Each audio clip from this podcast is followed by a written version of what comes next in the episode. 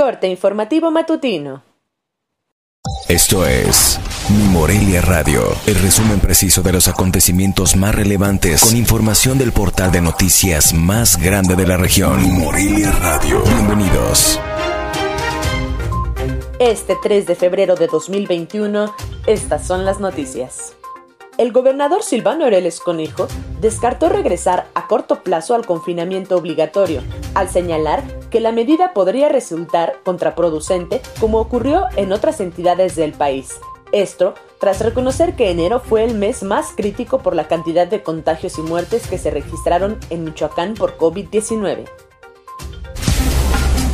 En el primer mes del año, la Fiscalía General del Estado de Michoacán cumplimentó 94 órdenes de aprehensión en las regiones que comprenden la entidad, dos de ellas en colaboración con otros estados, expuso su titular, Adrián López Solís, quien destacó los mandamientos por delitos cometidos en agravio de mujeres. El organismo operador de agua potable, alcantarillado y saneamiento de Morelia mantendrá su programa de pago anticipado durante el mes de febrero, con un descuento del 5% con base en el consumo premediado. Una vez que el juez de control otorgó una prórroga de dos meses para el plazo de investigación complementaria con relación al caso de Jessica González, la Fiscalía General del Estado de Michoacán agotará los estudios científicos y análisis de datos de pruebas que se han recabado y que consideran importantes, al igual que los ya existentes, para fortalecer la acusación contra Diego Uric N.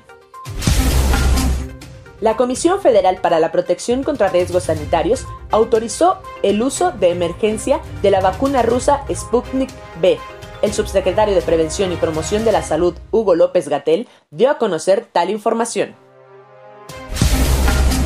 El Departamento de Seguridad Nacional alentó a todas las personas, incluyendo a migrantes indocumentados, a recibir la vacuna contra COVID-19 en el país vecino, además de que el Servicio de Inmigración y Control de Aduanas y su servicio de aduanas y protección fronteriza no realizarán detenciones en o cerca de los sitios o clínicas de distribución de las vacunas. Informó desde Morelia, Michoacán, Cintia Arroyo. Esto fue Mi Morelia Radio. Te invitamos a que estés siempre bien informado. www.mimorelia.com Mi Morelia Radio. Hasta la próxima.